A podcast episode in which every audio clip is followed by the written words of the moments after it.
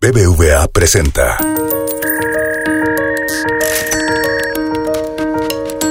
Peras y manzanas con Valeria Muy.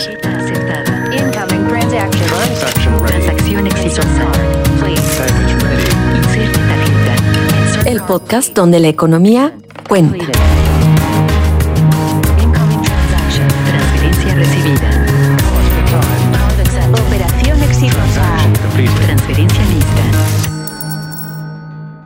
Hola, hola, bienvenidos a un nuevo episodio de Peras y Manzanas. Hace poquito, en el INCO, el Instituto Mexicano para la Competitividad, que me honro en presidir, presentamos el índice de competitividad internacional en su versión de 2022. Nosotros le decimos el ICI únicamente por sus siglas, pero a lo que nos referimos es cómo van 43 países, evaluamos 43 países y vemos cómo van en estos términos tan amplios y tan complicados como la competitividad. Me gustaría entender, en primer lugar, qué medimos por competitividad o que nos platiquen con más detalle qué es la competitividad o cómo la estamos evaluando.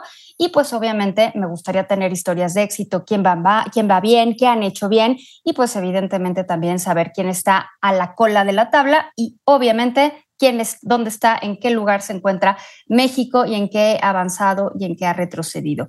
Para esto, para platicar en este Peras y Manzanas, me acompaña Jesús Carrillo, director de Economía Sostenible en el IMCO.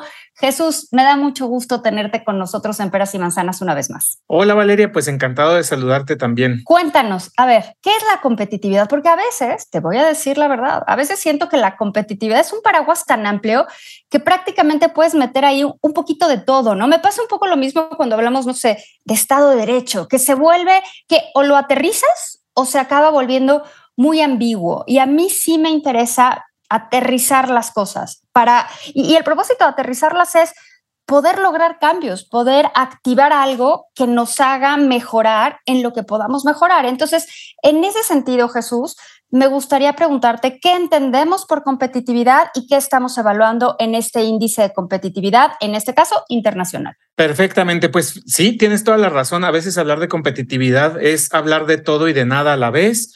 A veces también se encuentran unas definiciones que son muy aburridas y muy difíciles que tienen que ver con productividad y quién sabe qué tanta cosa. Entonces, hay algo bien importante que a mí me parece que el INCO la define muy bien, honestamente, y pues perdón por echarnos flores a nosotros mismos, pero pues sí. Competitividad para nosotros es la capacidad que tiene un país para poder generar, atraer y, bien importante, retener talento e inversión. Entonces se trata de que tengamos a los mejores y mejor eh, trabajadores y la mayor inversión posible para que crezca la economía, para que la gente viva mejor. Y en esta definición evaluamos a 43 países. ¿Qué países? O sea, ¿cómo? O sea, me das la definición de competitividad, que es generar, atraer y retener talento e inversión, que suena muy bien. ¿Y eso cómo lo mides? O sea, a la hora de la hora, ¿cómo mides la competitividad, no sé, de una ciudad, de un estado o en este caso de un país? Porque, pues, ¿cómo mides esa capacidad de generar, atraer y retener talento e inversión? Me parece que es un, a pesar de que está más definido, pues sigue siendo lo suficientemente amplio como para tener que acotarlo más. Sí, totalmente. Nosotros en el IMCO entonces lo que hemos hecho en el índice de competitividad internacional es darle seguimiento a 85 indicadores, 85 variables distintas de, de fuentes muy diversas, eh, bastante reconocidas y bastante estables eh, que pues obviamente están disponibles para todas estas eh, economías, para estos 43 países, y esos los dividimos nosotros en 10 subíndices que ahorita, digamos, no me quiero meter a demasiados detalles al respecto, pero básicamente lo que nos permiten es poder comparar diferentes áreas de la vida de los países. ¿A qué nos referimos en estos 85 indicadores? Pues cosas como ¿Qué tal está la violencia, la seguridad o la protección de los derechos de propiedad en una economía?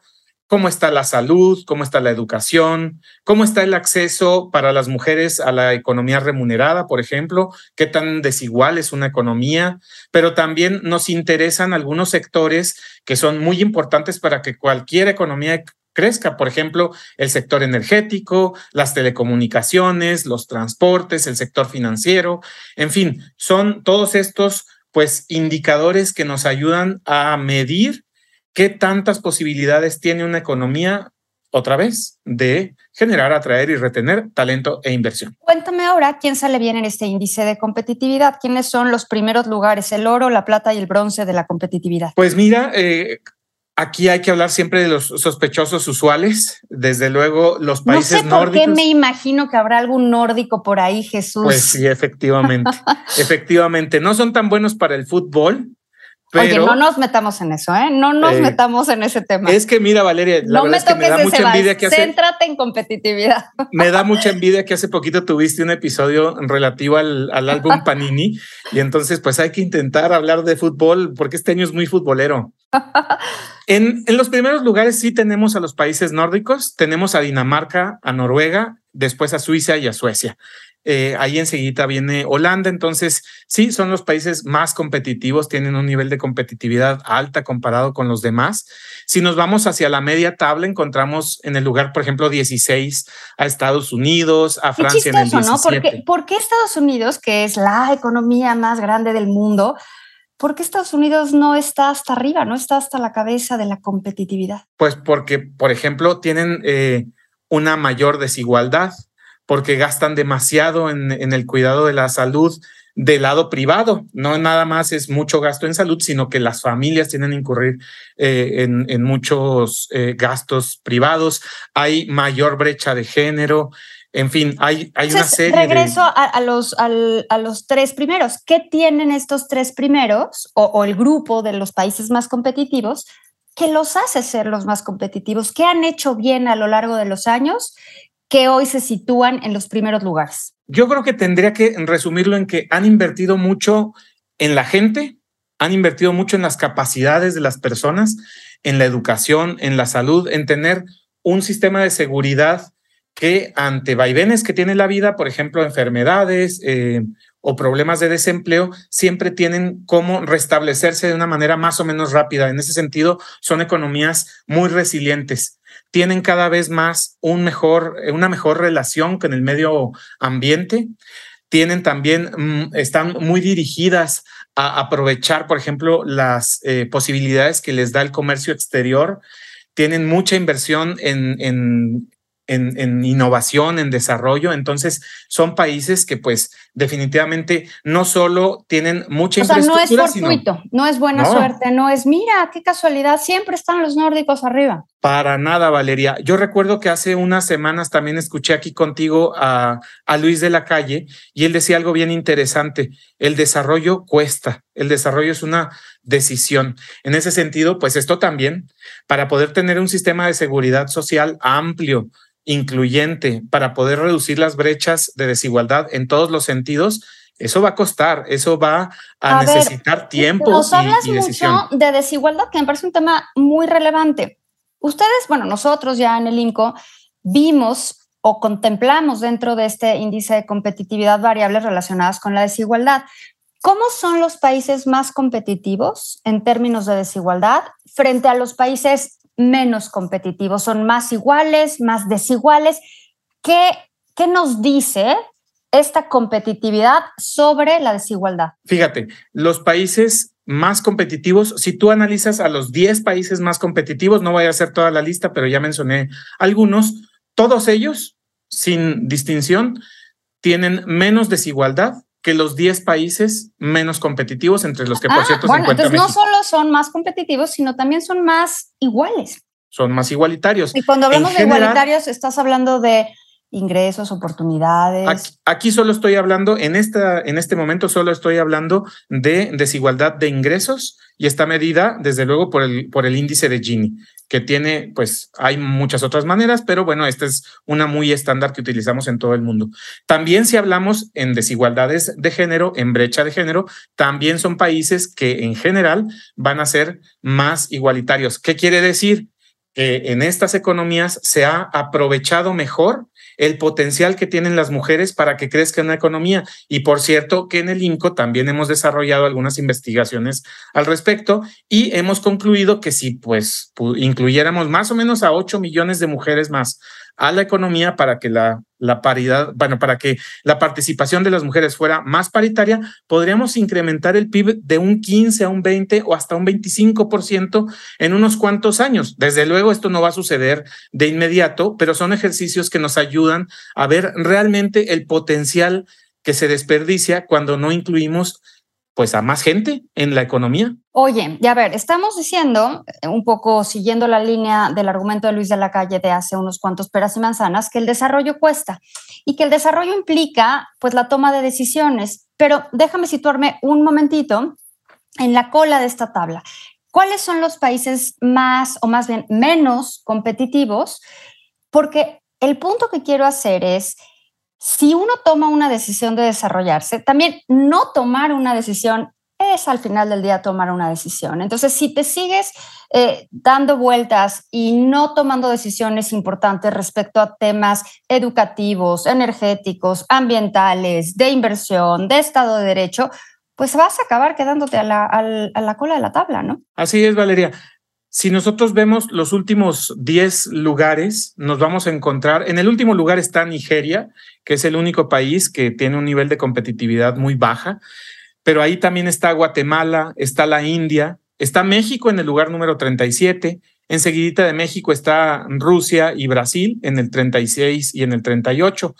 Eh, está también Argentina. Si te fijas, son países que han tenido muchos problemas institucionales a lo largo del tiempo son muchas veces países que no generan autoridades confiables, que tienen una percepción de corrupción elevada, eh, en fin, son países que no han logrado romper muchas trampas, por ejemplo, como la de la extracción de los recursos naturales, eh, que si bien pueden dar mucha riqueza, pues esa riqueza hay que hacerla sostenible, no nada más de una vez sacarla y aprovecharla, sino convertirla en posibilidades de desarrollo y eso, una vez más, requiere que los ingresos que salen del petróleo, de la caña, de lo que tú quieras de recursos naturales, se inviertan y se conviertan en posibilidades de tener más tecnología y por lo tanto avanzar más rápido en otros temas. Y ahora sí, vayamos a México. México se mantuvo en el lugar 37 de las 43 economías y cuando digo se mantuvo es porque en la edición anterior también estuvo en la posición 37. Pero ya me decías, Jesús, que el índice tiene 85 variables no puedo imaginarme que se haya quedado igual en las 85 variables. Debe haber subido en unas, bajado en otras y al final del día te quedas en la misma posición en este, en este ranking, pero seguramente dentro del índice hay variables o hay temas donde avanzamos y hay temas donde retrocedimos. Cuéntanos esos avances y retrocesos. Entre los principales, me voy a ir primero a los retrocesos para acabar esto con un tono más positivo. Eh, si hablamos de los retrocesos, algo de lo principal que ahorita y de lo que más tendría que estarnos preocupando es cómo está la situación del crecimiento económico. En los últimos cinco años, Valeria, México ha crecido a una tasa de 0.15% anual en promedio es bajísima. El promedio de las 43 economías que analizamos. Oye, ¿te acuerdas cuando hablábamos del 2%, Jesús? No, hombre, pues ya ahorita estamos, pero muy, muy lejos. Este, eso ya es un sueño guajiro, yo creo. Mira, el promedio de las, de las 43 economías que evaluamos es justamente casi uno, casi 2%, es 1.97%. Pues nos dirán alguien, no, pero es que eso es muy injusto. ¿Cómo nos vamos a comparar con Corea, con Taiwán, con China? Muy bien, no nos comparemos con ellos. Comparémonos con países que están aquí cerquita, a la vuelta. Costa Rica, en esos cinco años, 2.5%. Chile, 2.4%. Colombia, 2.1%. Perú, 2.2%. Todos son países latinoamericanos. Y entonces lo que vemos es que con todo y el retroceso de la pandemia, porque ese lo sufrimos todos, estos países a lo largo de cinco años han crecido más que nosotros. Nuestra economía, Valeria, acuérdate, está en niveles de 2017. Nuestros niveles de inversión fija bruta, que es la que importa, son los fierros, son las maquinarias, son los edificios, está a niveles de 2013. Ahora, de en otro, en otro asunto asociado a la economía, la inflación, si bien ahorita es un problema en todo el mundo, pues aquí en México, en los últimos cinco años también el promedio ha sido de 4.73%.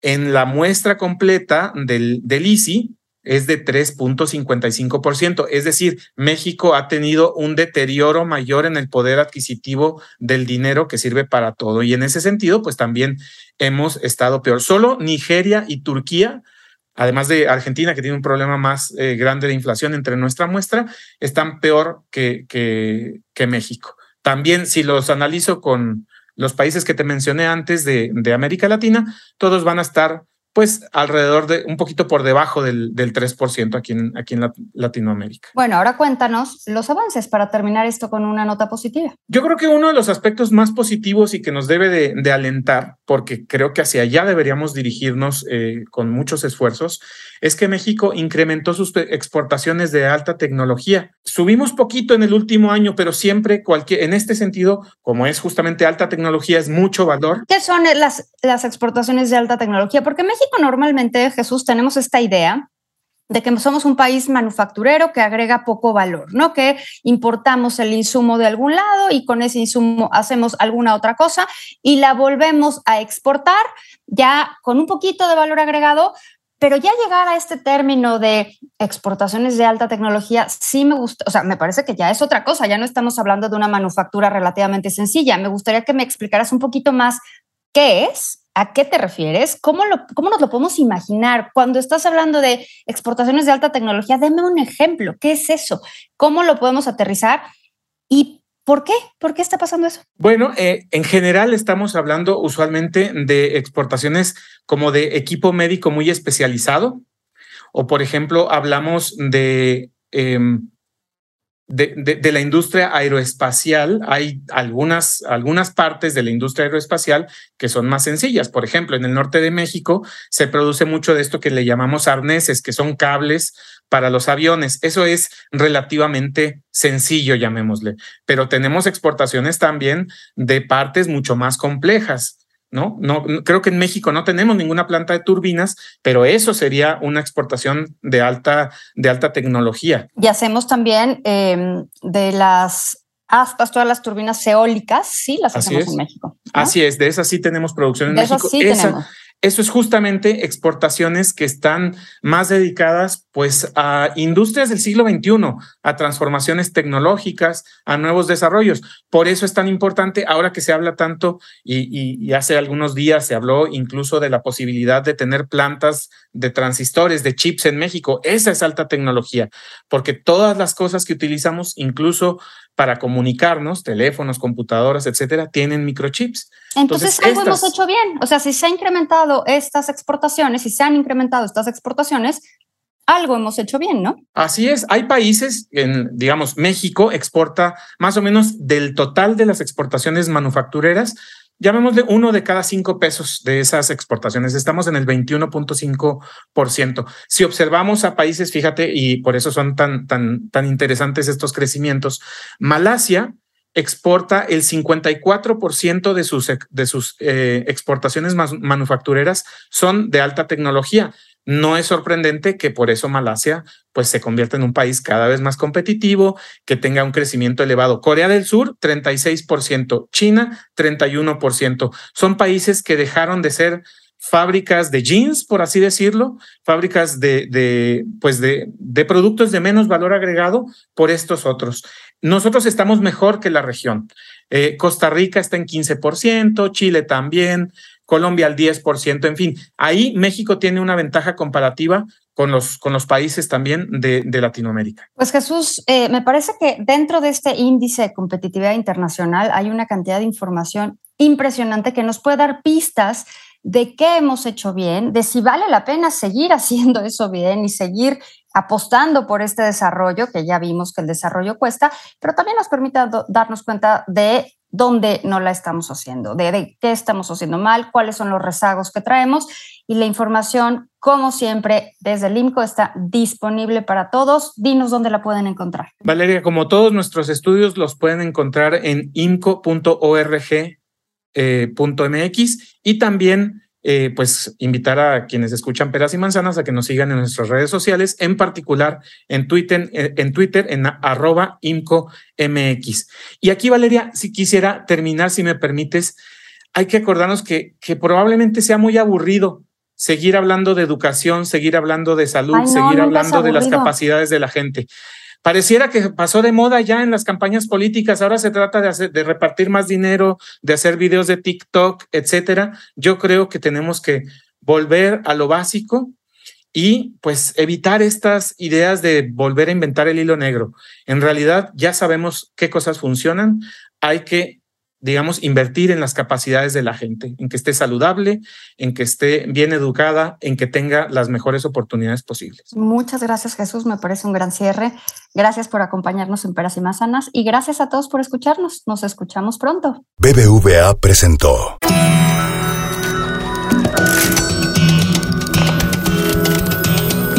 Peras y manzanas con Valeria Muy.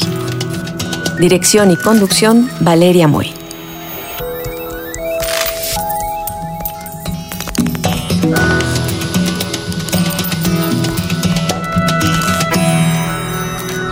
Escucha este y todos nuestros podcasts en así como suena.mx, Spotify, Google y Apple Podcast.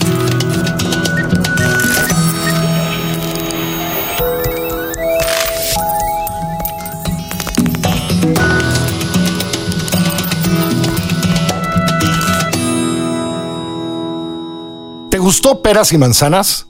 Escucha todos nuestros demás podcasts. Puedes escuchar las historias que hacemos en Así como Suena. Búscanos en así como suena.mx, en Spotify, en iTunes y en Google Podcast.